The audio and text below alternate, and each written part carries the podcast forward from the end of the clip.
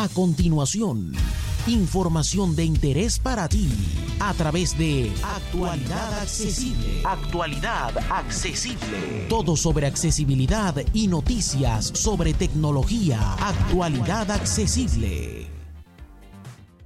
Hola, hola, hola. Soy J. Almagro, Pepe para los amigos y esto es Actualidad Accesible News, tu revista semanal de información sobre tecnología y accesibilidad.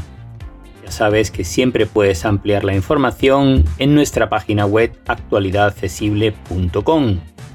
Y vamos con las novedades de esta semana que han estado centradas fundamentalmente en software, porque como todo el mundo sabe ya, ha sido la WWDC 2021 de Apple, donde ha presentado todos sus nuevos sistemas operativos que irán llegando a los usuarios a partir de septiembre-octubre, cuando vayan llegando los nuevos iPhone y los nuevos dispositivos. Pero no solo de Apple vive el hombre, así que vamos con lo que tenemos y las novedades de hardware, que no son muchas, pero un par de terminales nuevos sí que nos podemos llevar a la boca esta semana. Vamos a comenzar con un terminal de Nokia, en este caso un terminal muy muy económico eh, que parte de unos 75 euros de precio y se trata del Nokia C01 Plus. Un terminal muy muy básico con Android Go y como digo cuesta unos 75 euros y em, viene con un giga de, memoria RAM y 32 gigas de capacidad interna ampliables con micro SD. Cuenta con una sola cámara trasera y una frontal. Como digo, es un teléfono muy muy básico, pero con Android Go. Esto es una buena opción para quien no necesite un teléfono a la última.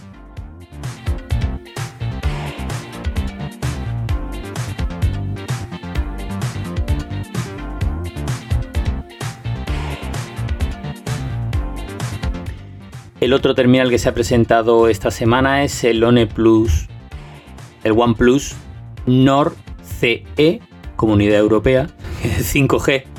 Y eh, es un terminal de gama media muy interesante que en su versión básica cuesta 299 euros. Cuenta con 8 GB de RAM y 128 de capacidad interna. Y pues es un gama media muy bien equipado, con dobles cámaras, con carga rápida de 30 vatios, etc. Un teléfono muy interesante, pero ya sabéis que eh, OnePlus personaliza el sistema operativo con Oxygen y eh, algunas cosas como gestos y demás, si utilizáis eh, accesibilidad, cambian.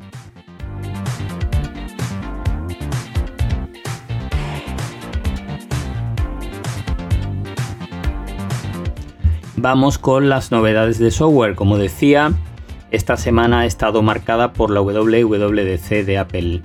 Eh, como ya hemos publicado un par de artículos en la página, en el artículo que acompaña este podcast tenéis los enlaces con todas las novedades que se presentaron.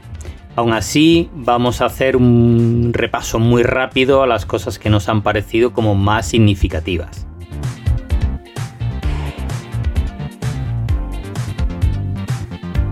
La primera es que eh, iOS 15 eh, será compatible desde el iPhone 6S en adelante, incluidos los SE de primera generación, teléfonos que hace ya más de 6 años que salieron al mercado.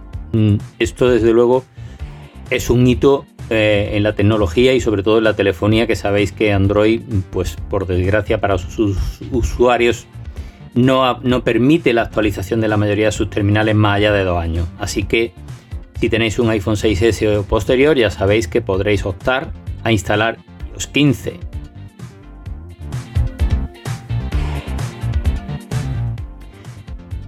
FaceTime es una de las aplicaciones que recibe gran parte de las novedades de, iOS 15, eh, entre otras que se va a poder utilizar desde navegadores y por tanto desde Android y desde Windows, aunque no se podrán unir mediante un enlace a las conversaciones usuarios de cualquier plataforma. Esto es interesante también que se podrá compartir a través de FaceTime, por ejemplo, el visionario de una serie, una película o la música que estás escuchando, con lo cual pues gente que no está en el mismo punto podrán estar viendo simultáneamente, por ejemplo, una película. La aplicación Traducir se extiende a todo el sistema, la vamos a encontrar en compartir en cualquier punto del sistema y además llega al iPad. El iPad mejora considerablemente la multitarea, también le llegan los widgets a la pantalla de inicio como en el iPhone y tiene algunas otras novedades específicas.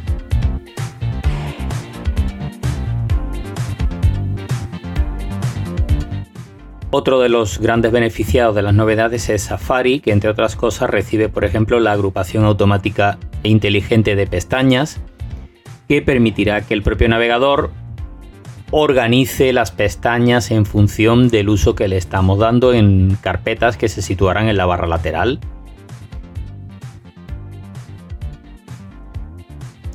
Por otra parte, las extensiones de Safari se van a poder instalar también en el iPhone y en el iPad. Esto es muy interesante porque hay muchas eh, aplicaciones que disponen de extensiones que hasta ahora no se podían instalar en el iPhone y en el iPad.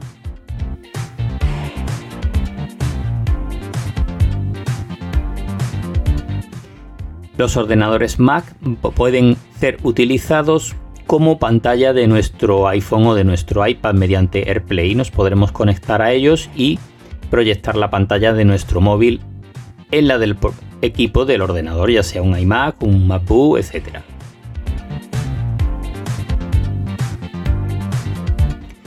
También aparece el control universal en el Mac que permite controlar con el ratón y el teclado hasta tres dispositivos de forma simultánea. Solo hay que acercar el ratón a la parte de la pantalla donde se encuentra el dispositivo que queremos controlar y por ejemplo un iPad y eh, al acercar el ratón a esa zona se pasará a nuestro iPad y podremos manejar el iPad con el ratón, con el trackpad o con el teclado del Mac sin ningún problema.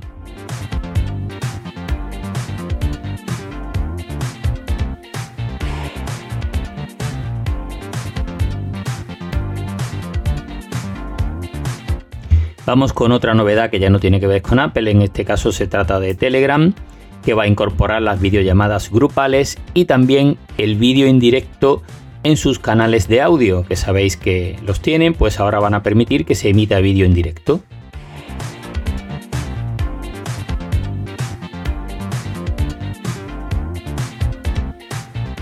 Vamos con algunas novedades de Android 12 que se han descubierto. Y una de ellas es muy interesante, que son los atajos que ya están presentes en iOS desde hace varias generaciones, ahora llegan también a Android para personalizar la experiencia de usuario. Y otra cosa que va a cambiar en Android 12 es la forma de invocar a su asistente, que ya no será mediante el comando OK Google, está definiéndose cómo va a ser. Ahora vamos con otros artículos y demás que se han publicado en otros medios digitales y que nos han parecido interesantes.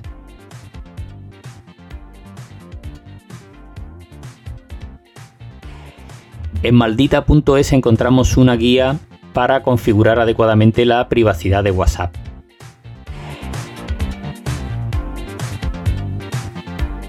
En iPadízate nos dejan una lista con 15 atajos muy interesantes para nuestro iPhone o nuestro iPad.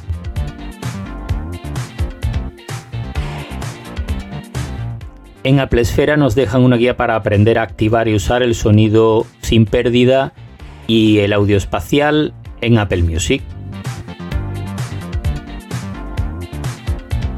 En Computer hoy han probado el Oppo Find X3 Pro,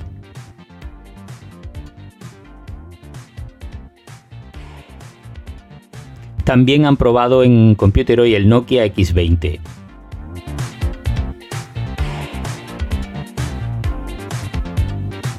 En Sataka nos explican en detalle el universo de los altavoces, los tipos, las tecnologías que se utilizan, etcétera, etcétera. Esto es para curiosos.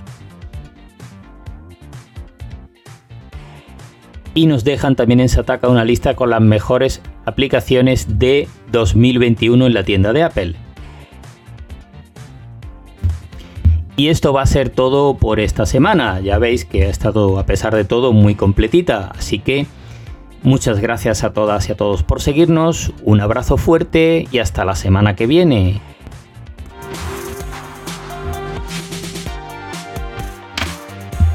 Para más información dirígete a www.actualidadaccesible.com, tu página global de accesibilidad.